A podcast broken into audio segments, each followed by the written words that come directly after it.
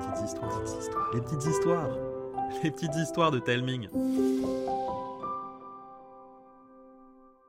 Coucou les enfants. Avant de vous parler du programme, je voulais vous dire merci. Vous êtes déjà plus d'une centaine, 129 exactement, à vous être abonnés au podcast. On est encore loin des 1000 abonnés dont nous avons besoin pour écrire et vous raconter nos histoires l'esprit tranquille, mais c'est déjà super. Si vous n'êtes pas encore abonné, vous pouvez le faire en cliquant sur le lien dans la description de l'épisode.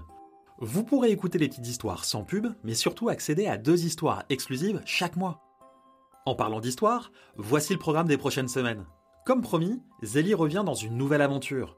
Je l'ai écrite sur une idée de Lina, qui voulait une histoire où Madame Douce-Amère disparaisse et où il y a un atelier qui absorbe les connaissances. Dès jeudi prochain, vous pourrez donc écouter la première partie de Zélie et les mythes d'encre. Ouais, j'ai tellement été inspiré que j'ai écrit un double épisode. La suite arrivera en mai.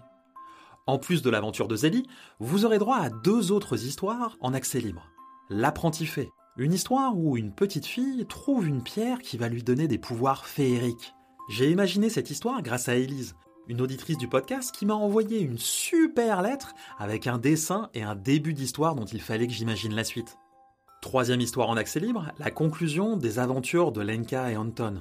Et vous savez quoi? Avec Sibylline, on aime tellement ces deux héros et leur dragon Flividu, Fli, Qu'ils reviendront au mois de mai. Et pour les abonnés, qu'avons-nous préparé? Eh bien, deux histoires. À la découverte d'Aurora, écrite par Thomas. Le buveur de vent est le plus grand vaisseau jamais construit par l'humanité. À son bord, Raph et Celia, deux enfants, accompagnés de Newton, l'ordinateur de bord. Leur mission? Trouver une planète capable de fournir les ressources nécessaires pour sauver la Terre.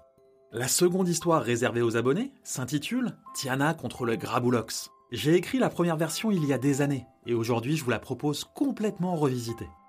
Voilà, vous savez tout. J'espère que vous prendrez autant de plaisir à écouter ces histoires qu'on en a eu à les écrire et à les enregistrer. Je vous embrasse et je vous dis à bientôt.